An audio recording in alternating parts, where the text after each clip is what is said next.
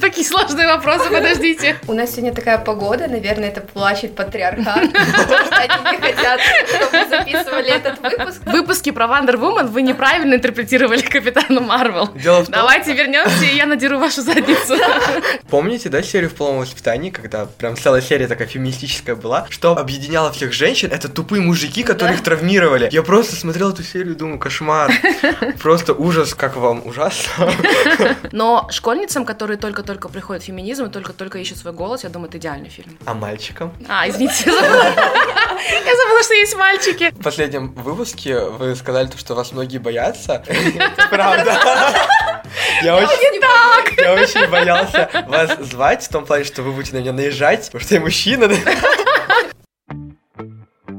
Всем привет! Это подкаст «13 причин посмотреть» и мы его ведущие Алена и Артур. В нашем подкасте мы регулярно обсуждаем различные фильмы и сериалы, но разбираем их с нашей собственной призмы. То есть мы не разбираем, как снято кино, как там все реализуется, мы просто обсуждаем темы, которые в нем поднимаются, и в принципе, как мы относимся к нему. И сегодня это фильм «Бунтарка». Но для начала хотелось бы представить вам нашего гостя. Это Бигаим, соведущая подкаста «Вторая смена», а также она работает координатором проектов. Расскажите немного о себе, Бигаим. Окей, всем привет. Меня зовут Бигаим Азмирбек, я блогерка, подкастерка и координатор международных проектов. Я открытая феминистка, открытая радикальная феминистка, что иногда опасно в нашей стране. Например, вчера меня тегнули в одном некрасивом сторис, назвали меня толстой страшной фемкой. Вот, но это мальчик сделал, чтобы привлечь себе внимание и заработать на хайпе, что я о нем расскажу, что он меня оскорбил. Вот, но это очень весело на самом деле. Я феминистка уже очень много лет, наверное. Я была раньше интерсекциональной феминисткой, теперь я более радикальная. А так по работе я занимаюсь медиапроектами. Вроде все. Вообще, мне хотелось всегда узнать, почему вы стали именно радикальной, как вы к этому пришли? Мгм. Потому что интерсекциональный феминизм включает в себя слишком много всего. Ну, то есть это хорошо для тех, у кого есть силы заниматься многим всем, а у меня нет сил заниматься многим всем, и я остановилась только на радикальном феминизме, который, в принципе, делает одну вещь, это борется с патриархатом. Здорово. Почему мы пригласили сегодня Бигаим? Дело в том, что фильм, который мы сегодня обсуждаем, «Бунтарка», это как раз-таки прям манифест феминизма в старшей школе. Очень хотелось бы позвать человека с экспертным мнением. Но прежде чем мы начнем обсуждать сам фильм, давайте узнаем, как, в принципе, относится к кино Бигаим, какие фильмы она смотрит. И для этого у нас есть для вас очень интересный блиц. Фильмы или сериалы? Сериалы. Что больше любила смотреть, пересматривать в детстве? Баффи. Фильм или сериал, который все любят, а вы нет? Игра престолов. Последний сезон. А, нет, его все не любят. Как этого зовут? Мужика. Californication. С Дэвидом Духовным. Не знаете сериал? Вообще. Окей, мужики его любят, я его ненавижу всем сердцем. Любимая франшиза вселенная? Марвел. Фильм или сериал, над которым вы постоянно плачете? Firefly. Светлячок. Какие вы необычные фильмы смотрите, вообще впервые слышу, если честно. Любимый и нелюбимый жанр? Любимый комедия, нелюбимый тоже комедия, но если это плохая комедия. Смотреть дома или в кинотеатре? Дома. Любимая экранная пара? Такие сложные вопросы, подождите. Доктор Кто и любая его компаньонша. В каком фильме или сериале вы бы хотели сняться? Доктор Кто. Самая сильная независимая героиня олицетворения феминизма в ваших глазах? Наверное, Баффи до сих пор. Что за Баффи? Баффи истребительница вампиров. Это моего детства, да, сериал. Вас тогда да, не было еще. мы, мы слишком зумеры. Да-да-да. А сейчас давайте в целом поговорим о кино. Какие сейчас, например, фильмы и сериалы вы смотрите, что вам нравится, что вы недавно посмотрели, что можете посоветовать? Я буквально, мне кажется, неделю как закончила смотреть сериал на Netflix Behind Her Eyes, А. за ее глазами. Вот-вот, мы хотели, кстати, его тоже посмотреть, ты же мне его скидывала, Да-да-да. но как-то обошли стороной из-за Ван Division и других хайповых М, сериалов. Ван Division я тоже посмотрела, да. После Ван Division я решила, что мне нужно отвлечься. Посмотрела Behind Her Eyes, и теперь я не могу ни о чем другом думать. Вы говорите, вы любите Марвел? Как давно? Смотрели ли вы все фильмы? Обязательно. Я люблю с э, Капитана, наверное. Капитан мой любимый. Дело в том, что когда мы с Аленой его обсуждали, Алена просто не очень разбирается, я просто весь выпуск говорил, я так устал, у меня уже просто во рту пересохло. Но у меня претензии по поводу Капитана Марвел. В выпуске про Wonder Woman вы неправильно интерпретировали Капитана Марвел. Дело в том- Давайте вернемся, и я надеру вашу задницу. Дело в том, что я этот фильм не смотрел. Вот.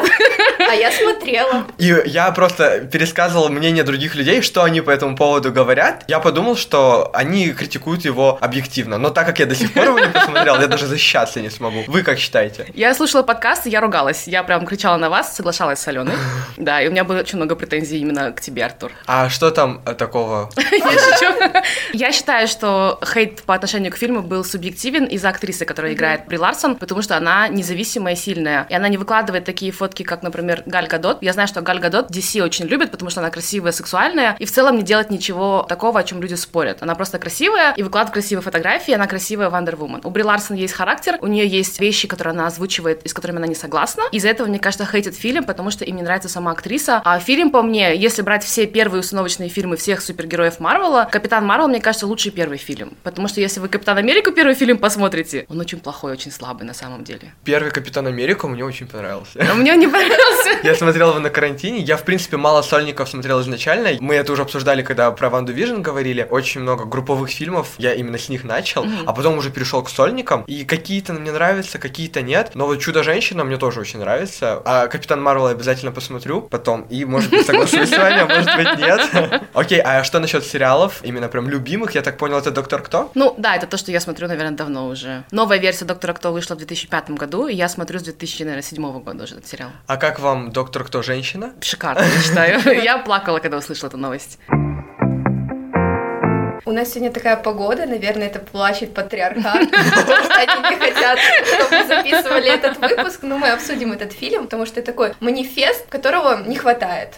Окей, расскажешь, о чем фильм в целом? Фильм рассказывает про девочку, которая не согласна с тем, что происходит у нее в школе, и она решает что-то сделать с этим, и выход находит в ее матери, она как для нее идол становится, и она создает журнал «Бунтарка», и вследствие девочки читают это и тоже хотят что-то сделать в школе. Сейчас, наверное, мы в нашей бесспойлерной части, как обычно, поделимся мнением, и уже затем перейдем к спойлерной части, где будем подробно его разбирать. Я очень многое ждал от этого фильма, когда посмотрел трейлер, я прям был воодушевлен, но в итоге он меня немного разочаровал, позже расскажу почему. Вот вам как фильм, Мегаим? Начнем с того, что Эми Поллер одна из моих любимых актрис, комедийных героинь, и я обожаю ее книгу Yes, Please называется, кажется, ее книжка биографическая. Эми Поллер, если она попросит мою почку, я отдам без вопросов ей свою почку. Я очень люблю Эми Поллер, я знаю все, что она делает, я слежу за ее карьерой очень давно. Фильм мне тоже немножко показался немножко неловким манифестом интерсекциональному феминизму от белой женщины. Ну, то есть она вот пыталась показать интерсек-феминизм, включающий в себя всех, кроме белых женщин, но у нее не очень получилось. У меня скорее было представление поверхностного прохождения по многим темам. Вот как вы говорите про интерсекциональный феминизм, что он много всего охватывает, и из-за этого много тем было поднято в фильме, но как будто бы не до конца их раскрыли. Алена Мне сам- тоже это показалось. Но, знаете, слоган этого фильма «Не смолчать». И здесь они показали, что ну, не нужно молчать о проблемах, которые происходят. Какие-то именно проблемы, которые были подняты, мы потом дальше про них поговорим, были не очень в тему фильма. Мгм. То есть, ну, они просто сделали это для галочки, и это смотрелось неуважительно. Но в целом, как вы можете посоветовать этот фильм к просмотру или скорее обойти, пожелаете? Школьницам и молодым девочкам, я думаю, надо смотреть. Просто если вы уже фем-повестки немножко глубже, особенно расовый вопрос с ее подругой, как-то вот он был настолько неловок. Но школьницам, которые только-только приходят в феминизм и только-только ищут свой голос, я думаю, это идеальный фильм. А мальчикам? А, извините, я забыла. Что есть мальчики. Да, мне кажется, там идеальный пример идеального бойфренда да, да, феминистки, про феминиста. Да, я думаю, это хороший фильм для Просто феминистов. для меня кажется то, что, ну вот феминизм включаются девушки, все дела, парни по-прежнему остаются в, в этой зоне патриархата и не задумываются об этих проблемах, и, возможно, если они его посмотрят, они поймут, что иногда реально дичь какую-то творят. Ну, давайте к этому уже перейдем спойлерах. Хотелось бы начать с темы «нет, значит нет». Вот мы послушали ваш последний выпуск про согласие. И как раз-таки здесь у нас появляется в школе новенькая девочка, которая как раз-таки отказывает вот этому парню, которого все так любят, весь он такой популярный, в его внимании, которое он пытается оказать этой девушке, потому что он выпендривается, и она сразу испытывает к нему неприязнь. Это говорит о личных границах, которые она перед этим строит. Что вы можете по этому поводу сказать? Ну, это очень круто, когда особенно она же пошла к директрисе, и директриса тоже называла это что он оказывает тебе внимание, она говорит, нет, он домогается меня. И он, правда, ее домогался. То есть с самого начала он и домогался, но школьницы в этой школе настолько привыкли, что так и должно быть, мужчина должен вас домогаться. Никто из них не понимал, что то, что он делает, это очень-очень неправильно. Да, то есть даже главная героиня сначала, ну, не видела ничего такого ужасного, они все уже к этому привыкли. Она, ну, ты можешь потерпеть, не обращать внимания. Mm-hmm. Там была очень интересная цитата. Слушай, я хотела сказать, забей на Митчелла. Почему это я должна забить? Почему ему можно быть гадом? Он идиот, он такой со второго класса. И он опасен. Я не думаю, что он опасен, он, он просто бесит. Бесит иногда больше, чем достает, понимаешь? И это может плохо закончиться. Если не будешь высовываться, то он забудет про тебя. Спасибо за совет, но я буду держать голову высоко. Не оправдывали мальчика, потому что все так себя ведут, и это нормально. Хотя... Вот мне вопрос к вам тогда, Артур, здесь. К мужчин очень-очень-очень низкая планка. То есть даже в этом фильме видно, что вот, ну, он напрямую тебя не насилует, и окей, можно терпеть все вот эти вот вещи, которые он творит. Вам самим не обидно, как мужчинам, настолько низкая планка в обществе к вам? Ну, типа, не насилуй, и уже окей. Ну, мне сложно ответить на этот вопрос, потому что я все равно отличаюсь. Я как профеминист уже так в этом, ну, углублен, что не могу представить себя на месте таких представителей мужского пола, поэтому даже не знаю, как ответить на этот вопрос. Ну, планка, правда, низкая. Мне, мне на месте мужчин было бы очень обидно. Тут мы, кстати, плавно переходим к теме о том, что достижения мужчин ставятся выше, чем достижения женщин. Это было хорошо видно на примере с капитаном футбольной команды мужского футбола и с капитанкой женского футбола. То есть, как они недооценивают ее опыт, ее достижения. У Алены вроде есть примеры жизни. Когда я была в школе, это было в младших классах, нам предложили какой-то проект, я уже не помню, и назначили в роли мальчика, чтобы он выполнял, и я сказала, что я тоже могу это выполнить, но мне сказали то, что мальчик это сделает лучше. Это... Ну тогда я этого не понимала, потому что, ну, я была в четвертом классе, и как бы до феминизма мне было очень далеко, но было как бы не очень. Я вот скажу насчет низкой планки и так далее. Все-таки у меня тоже был такой опыт. Вот несколько лет назад, когда я выиграл один конкурс в своей школе, тогда можно было выиграть поездку в Германию, все дела. Нам сразу наша классная руководительница одна позвала всех мальчиков сильных из своей группы и сказала, чтобы мы прям постарались, потому что там победители ценят мальчиков. Ну, я тогда не очень понял, почему, потому что до этого выигрывали девочки. Угу. То есть девочкам в нашем обществе нужно прям пахать, чтобы чего-то добиться. И поэтому они пашут, ну и достигают своего. То есть у нас все-таки до этого подряд все девочки выигрывали.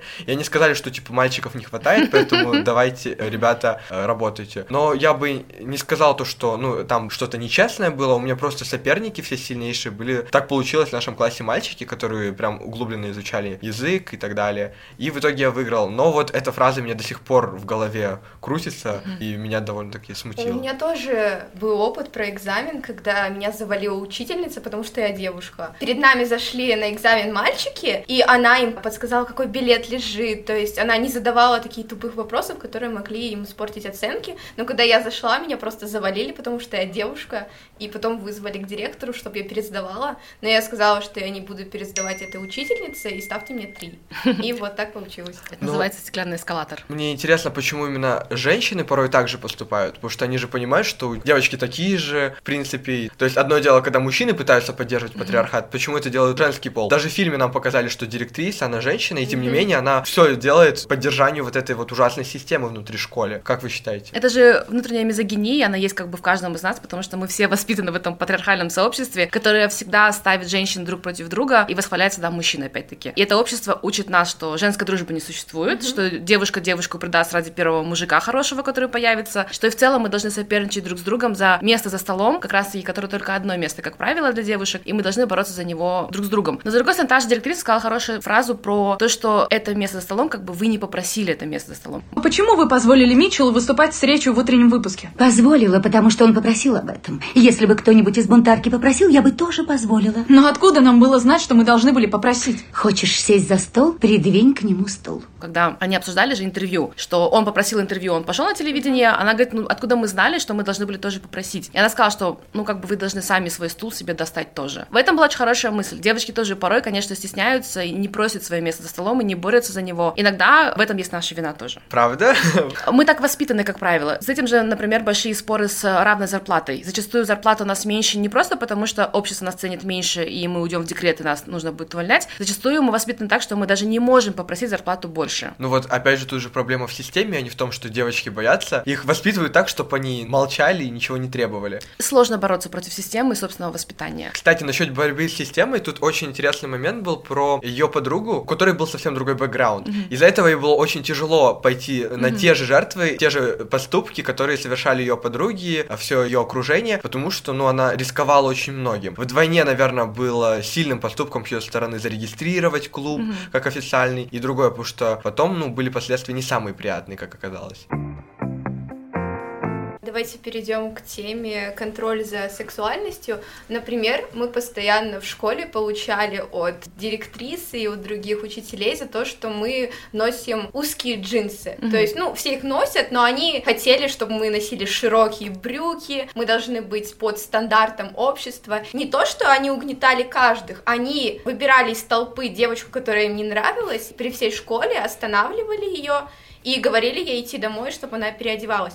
Возможно, здесь какая-то неприязнь именно к определенной личности, mm-hmm. но это тоже угнетает. Например, вот в фильме они же придрались именно к той девушке, у которой были пышные формы, mm-hmm. и она привлекала внимание mm-hmm. мужиков и так далее. Там девочка сидела в такой же, в таком же топике, и это уже было оскорбительно, наверное, в ее сторону, что ее за это не выгнали, тогда бы уж выгнали всех. То, что они все решили пойти уже в топах в один день, это был прям очень крутой протест, на мой взгляд. У нас, кстати, тоже в школе была девочка, она была моделью, и к ней всегда было особое внимание со стороны учителей в негативном плане, потому что у нее были крашеные волосы по контракту, она ходила с таким прям светлым цветом, она всегда очень сильно красилась, у нее всегда были такие прям вызывающие образы, ну, по всем стандартам, да, и даже когда она надевала юбку той длины, в которой ходят большая часть школы из девочек, они говорили, что у нее она слишком короткая, или что волосы у нее слишком светлые. Я думаю, ну, кому мешает цвет ее волос при обучении? Это, конечно, меня всегда поражало. Вы сталкивались с таким опытом? У меня был совсем небольшой опыт. Я как-то работала в одном проекте на юге, получается, это было лето, было очень жарко. Я была в такой кофте. Она была абсолютно нормальная кофта, единственное, там были открытые плечи. В то время было модно открывать плечи, в эти кофты были. И я ходила в этой кофте на юге, наверное, дней 10 по работе. Потом я ушла с той компании, я дала проект своей другой коллеге. И когда она поехала на юг работать с теми же партнерами, с кем работала я, они сказали, вы не могли бы только одеваться скромнее, чем одевалась Бигаим, потому что она своими плечами отвлекала других партнеров по работе. Плечи. Ну, то есть там не грудь, ничего, там просто были плечи, кусок вот такого плеча открытый. И оказывается, этим отвлекала людей от работы, и это была моя вина, оказывается. Вроде был случай, когда на депутатском да, собрании да, да. каком-то главарь, главарь. этой сессии... Он, он разве был главный? Я не знаю, Один но из участников. сделал замечание, что ее грудь отвлекала угу, Это же ее ответственность, да. да. Но она тогда не смолчала и ему что-то там сказала. Но потом в итоге ей сказали, чтобы она не спорила, что там, там возникает. Ой, я помню, как бомбило меня с этого перейдем, наверное, к слабой части проблем, которые довольно плохо раскрыли. Я считаю, момент с жертвой насилия угу. очень сильно не докрутили в фильме. То есть я считаю, что эта тема настолько важная, что ее нужно либо поднимать и раскрывать очень хорошо, как, например, в 13 причин почему, да, либо вообще не поднимать, угу. ибо это очень с толку сбивает. Потому что вроде такой легкий комедийный фильм по большей части с такими важными моментами, но вот эта часть прям как-то ни туда, ни сюда. Потому что ее раскрыли в самом конце, она что-то сказала, этого парня вроде как решили отчислить, но в итоге эта линия ни к чему особо не привела, не дала никакую мысль зрителям, не сказали, как решить эту проблему. То есть в целом они слишком много всего решили запихать в фильм. Возможно, если бы это было в виде сериала, они бы могли каждую там проблему по отдельности mm. разбирать по сериям или параллельно, но в виде фильма это очень странно смотрелось. Вы согласны? Я согласна, да, как бы не очень было понятно, зачем это делать. Окей, она там покричала один раз, но девушки, пережившие насилие, особенно сексуальное насилие, это не переживается одним криком на публику психику. Это давление, это травма на всю жизнь, это многомиллионные счета за психотерапию потом. Я тоже согласна, что нужно было об этом, наверное, говорить, а не о том, что она один раз покричала с подругами. Наверное, я просто злюсь. Я очень злюсь, и я хочу кричать. Давай! Ну, кричи! Да. Кричи! Давай, кричи!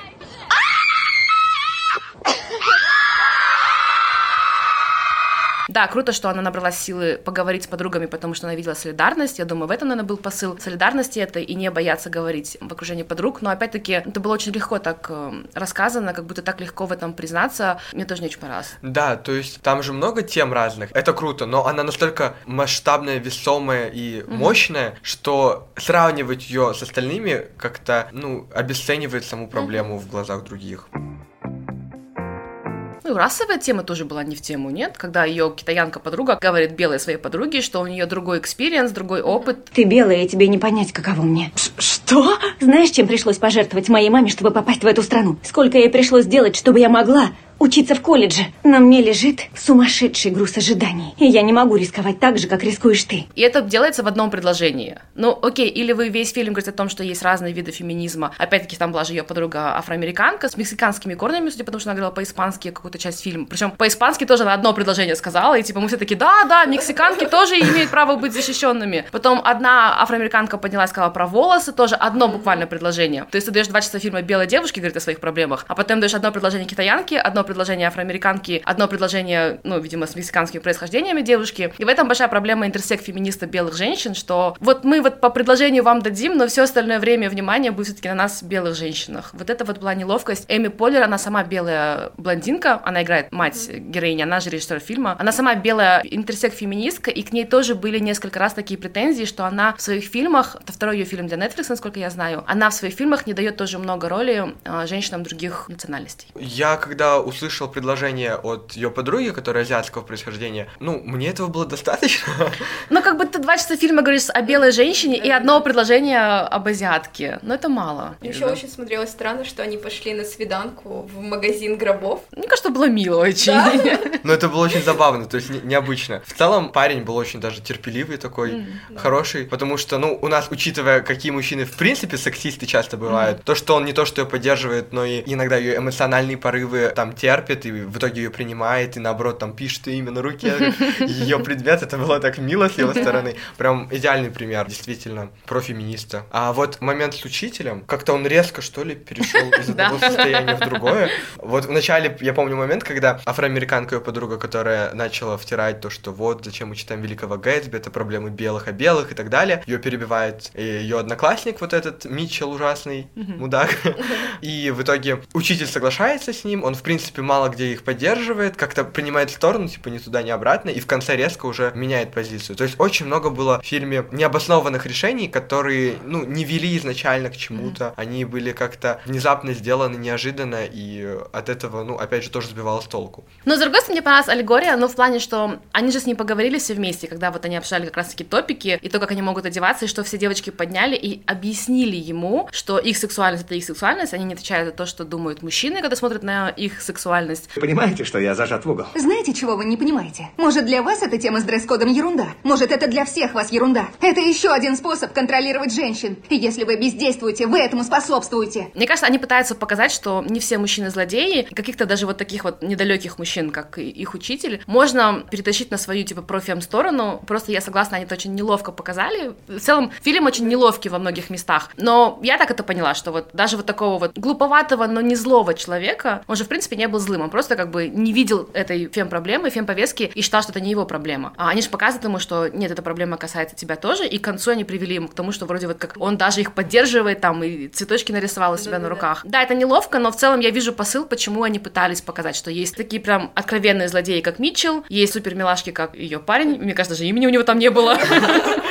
И есть посередине вот такие мужчины, как этот преподаватель, неплохие, нехорошие. Разговорами мы можем сделать его тоже другом движения. Но я бы сказал то, что я не люблю, когда показывают злого злого человека, то есть у которого, ну, нет причины, почему он злой. Ну, никакие люди не рождаются злыми, да? Митчелл тоже, он жертва этой системы, но, возможно, его тоже как-то нужно было глубже раскрыть. То ему же 13 причин почему. Насильника же объяснили, почему он такой злой, почему он всех булит и так далее. Конечно, многим это не понравилось, что они якобы оправдывают такого ужасного человека, но хотя бы знать то, что, ну, все проблемы идут откуда стоит. И на Митчелле не было никакого акцента, помимо того, что он какое-то зло, как в мультиках. И э, его раскрытия мне тоже было мало. Я совсем...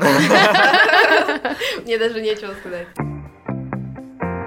Я про маму еще хотел сказать. Помните, когда она обвиняла ее в том, что она вот подстраивается под мужика, ты никогда так не разговаривала и так далее. Она же тоже была феминисткой в молодости. В принципе, у меня я такой, ну логично, а почему вы с парнем не можете вести себя так же, как в своей жизни, чтобы он сразу знал вас, какая вы есть? Ну, как мне показалось, что, да, Эми Поллер очень сильная женщина, сильная феминистка с сильным прошлым, воспитывает одна свою дочь, содержит свою дочь. И, в принципе, у них очень теплые такие очень хорошие отношения. Тем не менее, даже такие злые феминистки, по мнению общества, хотят заботы, хотят любви. И это нормально быть заботливым по отношению к своим партнерам. Тебе не нужно всегда быть сильной феминисткой со всеми подряд. Со своим партнером, которому ты доверяешь, ты можешь быть нежной, мягкой, котенком можешь быть рядом с ним, при условии, что ты этого хочешь. И она сказала, я хочу заботы. Почему она не может быть заботливой, нежной рядом с прекрасным актером из Марвел сериала? Не помню, как его зовут. У него тоже имени не было. Мне кажется, у мужчин-то вообще имен не было, кроме Митчелла. Я в фильмах часто имена забываю, если там фильм только не называется, там Ребекка, и главный герой зовут Ребекка. Мне понравилось очень именно этот крик, ну, то есть, когда девушка уже признала, что она пережила насилие, вышла, и она говорит, я просто хочу кричать. И они такие, ну, кричи. И они все покричали. То есть, мне кажется, это вот то, что Эми Поллер, она об этом говорила, и Тина Фей, ее подруга, об этом тоже говорили, что им просто хочется кричать и есть торты. Они просто кричали. Ну, Эми Поллер весь фильм кушает мороженое постоянно. Вот это вот чувство, когда они кричали, меня прям пробрало. Фильм, да, фильм оказался намного слабее, чем я ожидала от Эми Поллер, но опять-таки это второй ее фильм, насколько я знаю, А где она режиссер. Wine Country, тоже на Netflix. Там она играет, Тина Фей, все ее белые подруги поехали пить вино, и весь фильм два часа про то, как они пьют вино. И они там тоже все белые, поэтому была проблема, что как бы там не было интерсека, все ее подруги белые просто. Мне кажется, в этом еще проблема. Но это же как скандал с Ланой, когда она выпустила обложку своего нового альбома, и все ей предъявили претензию, почему там нет других девочек. Мгм. Ну, И она сказала, ну, у меня есть подруги, но там просто обложка черно-белая, окей. Мне очень понравилось, что самый сильный был момент в достаточно таком слабом фильме, мне кажется, момент, когда они просто все кричали. И это меня пробрало как феминистку, потому что зачастую, когда ты разговариваешь в этом патриархате с патриархальными мужчинами, все, что тебе остается, это кричать. Ты просто хочешь покричать. Но в Бишкеке, в городе, это сложно сделать, конечно. И вот, вот это вот чувство, когда они просто все кричали, вот это было очень сильно. Правда, когда разговариваешь с подругами, не знаю, там, женщина там убили, да, например, муж там зарубил женщину ножом, потому что она суп не приготовила ему вовремя, тебе просто хочется покричать иногда. И вот это вот чувство, я думаю, Эми Поллер то же самое испытывает, ей просто хочется покричать, тем более на год там сидела дома с детьми, мне кажется, ей просто хотелось покричать. Это мне очень понравилось, это был сильный момент, как вот в половом воспитании, когда они же поднимались все и говорили, это моя вагина, это моя вагина, и просто момент солидарности женщин, в принципе, фильм-то об этом, наверное, о солидарности, о том, как мы должны добиваться солидарности, как мы должны дружить друг с другом, защищать друг друга. Иногда мы можем просто покричать друг с другом. Помните, да, серию в полном воспитании, когда прям целая серия такая феминистическая была, что объединяло всех женщин, это тупые мужики, которые их травмировали. Я просто смотрел эту серию и думаю, кошмар. Просто ужас, как вам ужасно. Ну вот там же тоже они, в- в- когда в автобус садятся все вместе одновременно, это вот э, прекрасная солидарность, а тут просто покричать, ты просто хочешь покричать. Вообще, я этот фильм посмотрел 8 марта, после марша, когда пришел такой, будет идеально, сейчас прям настроение феминистическое. Но в итоге я такой, блин, ну что-то не так уж и круто, как я ожидал. Но в этот же день я посмотрел фильм Эрин Брокович, вы смотрели его? Он такой старый, я для подборки про сильных женщин увидел его, он меня что-то заинтересовал, и прям он меня впечатлил. Тоже Я фильм про белую женщину. Там тоже фильм про белую Ну, женщину. для подборки я прям специально собрал фильмы про разных женщин с разным опытом. Был фильм про индийскую боксершу, боксерку, про чернокожую шахматистку, про еще одну африканскую модель, про азиатскую одну политикессу. То есть я решил сделать ее такой интерсекциональной. не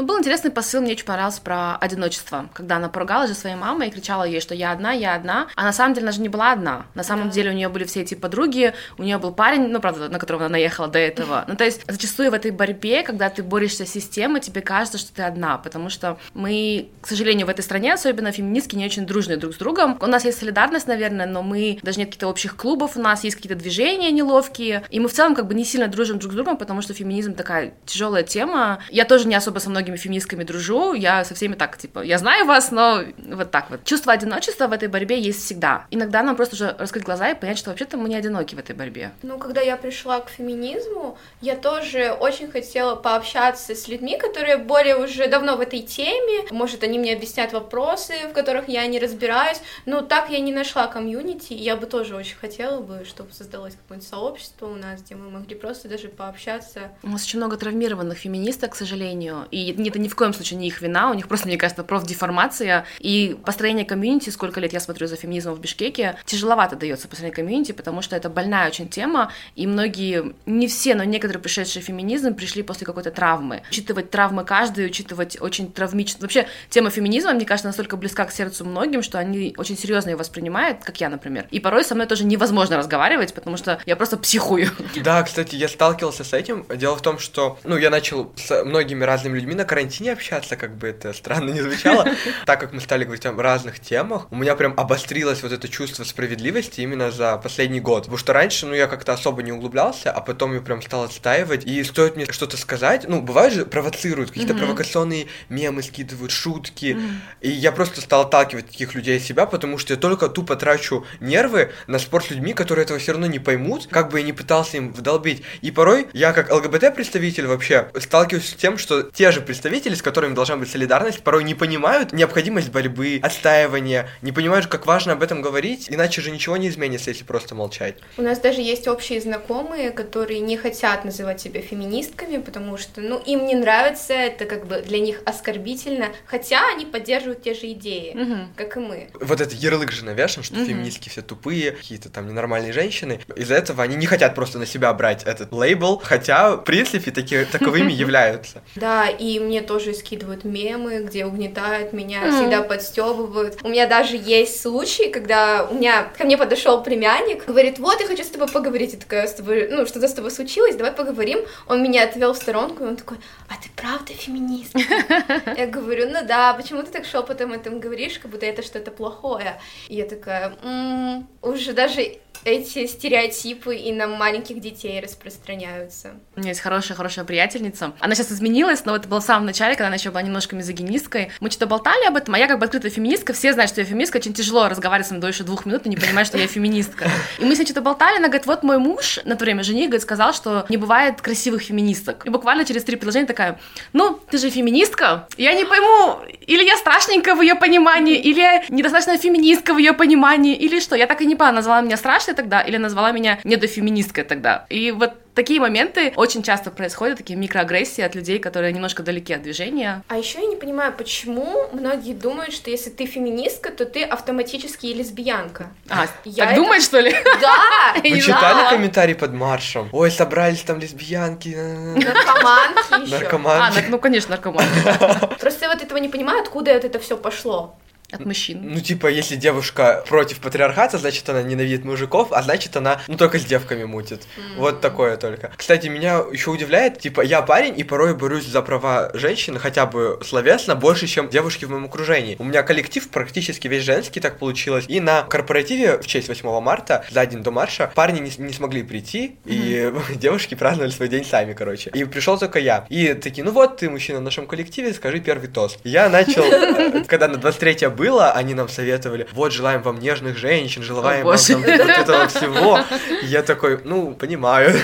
А потом сам дал тост такой с феминистическим посылом и задал вектор всем остальным тостам, которые они начали, а, да, давайте будем реально такие сильные и тому подобное. И меня это порадовало, что хоть как-то могу влиять. У нас Наташа поздравила на 23 февраля, мы поздравляли коллег, мы с Наташей же коллеги. Наташа пожелала мужчинам мужского счастья и, конечно, сломала им систему. И просто была такая неловкая пауза, потому что никто не знает, что такое мужское счастье. После этого мы быстро развернули разговор и больше не поздравляли мужчин. Потому что они вечно желают что женского счастья Да. на 8 марта. Я говорю, я желаю вам человеческого счастья, потому что, ну, у каждого свое счастье. То, что делает вас счастливыми, то и я вам и желаю, короче говоря.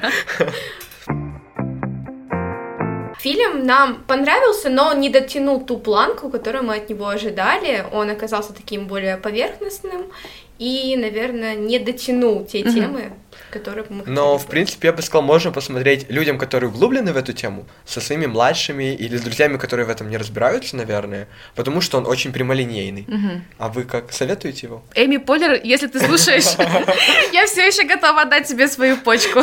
Я думаю, насколько я знаю, у нее э, с Netflix договор на несколько фильмов, и я думаю, что она снимет еще несколько фильмов для них. Я надеюсь, что через пару фильмов она будет сильнее как режиссер и сможет сильнее собрать немножко фильм. Это хороший фильм, если только-только вступаешь в феминизм, и если тебе не с кем об этом поговорить, наверное, азы ты можешь узнать из этого фильма. Вы бы хотели поднять такой манифест в своей школе? А, честно говоря, я так в школе была как такая зануда, которая всегда защищала права человека, пыталась как-то спорить. Не то чтобы бороться с системой, но я всегда спрашивала, почему это, это же несправедливо, это же несправедливо. Это чувство справедливости, которое в конце концов, наверное, привело меня к феминизму. Я и так была не самым приятным человеком в школе. Я думаю, если бы я еще манифест такой сделала, Знаете, а, было бы хуже. В последнем выпуске вы сказали, то, что вас многие боятся.